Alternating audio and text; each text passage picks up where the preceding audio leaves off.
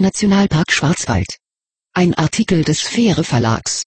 www.biosphäre-alb.com aus der Reihe Nationale Landschaften. Schwarzwald. Baden-Württemberg entdeckt seine grüne Seele. Gibt es ein Leben nach dem Tod? Im Nationalpark Schwarzwald ja. Denn hier hat anders als in einem Biosphärengebiet die Natur absoluten Vorrang. Seit 2014 besteht das Schutzgebiet. In den Kernzonen, etwa ein Drittel der 10.000 Hektar großen Flächen, sind die natürlichen Prozesse ab sofort sich selbst überlassen. 4500 Hektar Entwicklungszonen dürfen in den nächsten 30 Jahren ebenfalls zu unberührter Natur werden. Die Schwäbische Alb und der Schwarzwald haben vieles gemein. Nicht nur, dass die unwirtliche Höhenlage der beiden Gebirge bis ins 10. Jahrhundert Siedler abschreckte, sich in den dunklen Wäldern niederzulassen.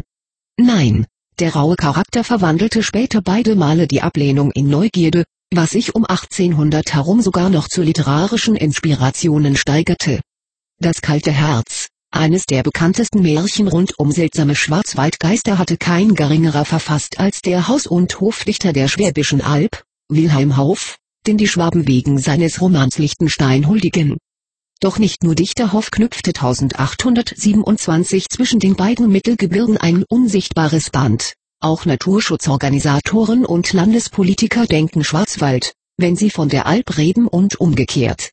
Seit das Schwabengebirge eine UNESCO-Auszeichnung besitzt, trachteten die Schwarzwälder ebenfalls nach solch einer image-steigernden Auszeichnung.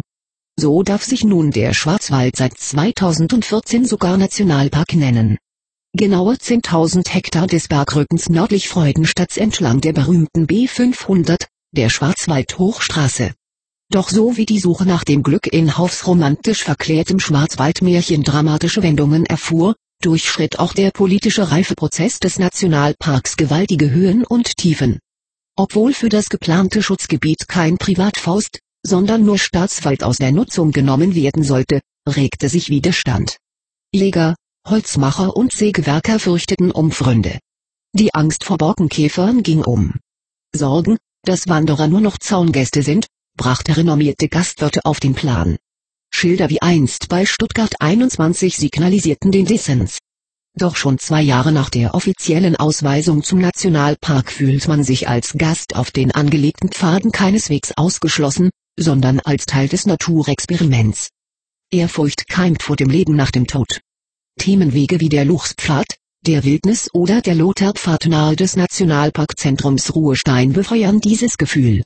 Sie haben sich innerhalb nur zwei Jahren als Besuchermagnet entwickelt, vergleichbar mit dem ehemaligen Truppenübungsplatz Münsingen auf der Alp. Im Schwarzwald allerdings sorgt eine professionelle Informationsstruktur für dauerhaft hohes Interesse, während das Sendungsbewusstsein auf der Alp, was das Klein- und altes Militärgelände betrifft, etwas ermüdet zu sein scheint. Ein Leben nach dem Tod des Luchses oder besser gesagt nach seiner Ausrottung vor 200 Jahren erhofft sich der Nationalpark. Den Luchs verstehen, heißt tief verankerte Ängste nehmen. Aktionsstationen, wie springen wie ein Luchs, spähen wie ein Luchs, hören wie ein Luchs lassen dieses für Menschen ungefährliche Raubtier auferstehen. Luchse wiegen fast zehnmal mehr als Hauskatzen, sie bringen rund 38 Kilogramm auf die Waage.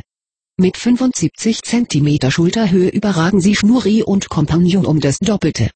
Wie Hoff knüpft auch diese Wildkatze ein virtuelles Band zwischen Baden-Württembergs eindrucksvollen Gebirgen. Seit 2015 nämlich streift Lux Friedel durchs Land. Im April zuerst im mittleren Schwarzwald, also ganz in der Nähe des Luchspfades.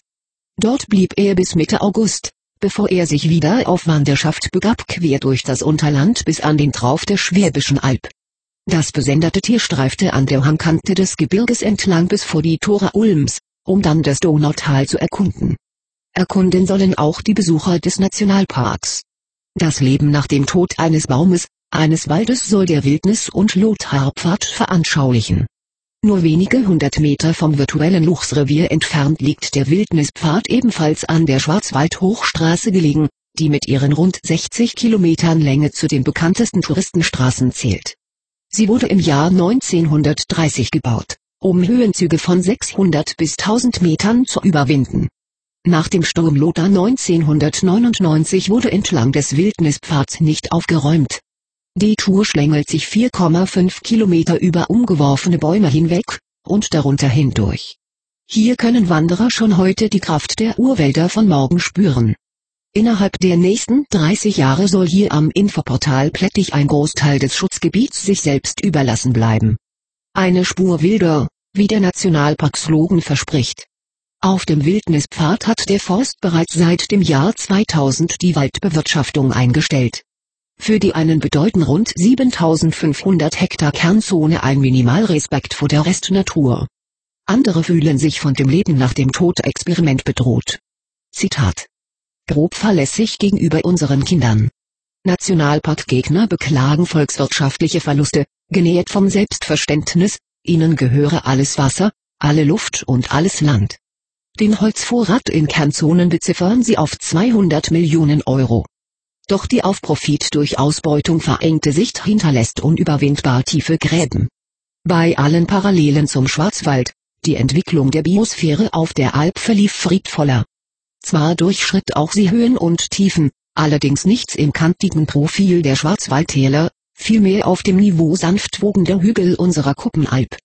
Fakten zum Nationalpark Schwarzwald, Wandern, wo einst der Luchs zu Hause war. Nationalpark Schwarzwald Seit dem 1. Januar 2014 besteht der Nationalpark Schwarzwald, als erster und bisher einziger Nationalpark Baden-Württembergs. Vorausgegangen war ein rund zweijähriger Diskussionsprozess, in dem auch die Region umfassend beteiligt wurde. Ein Nationalpark ist natürlich ein langfristiges Projekt, die Natur kennt keine Eile.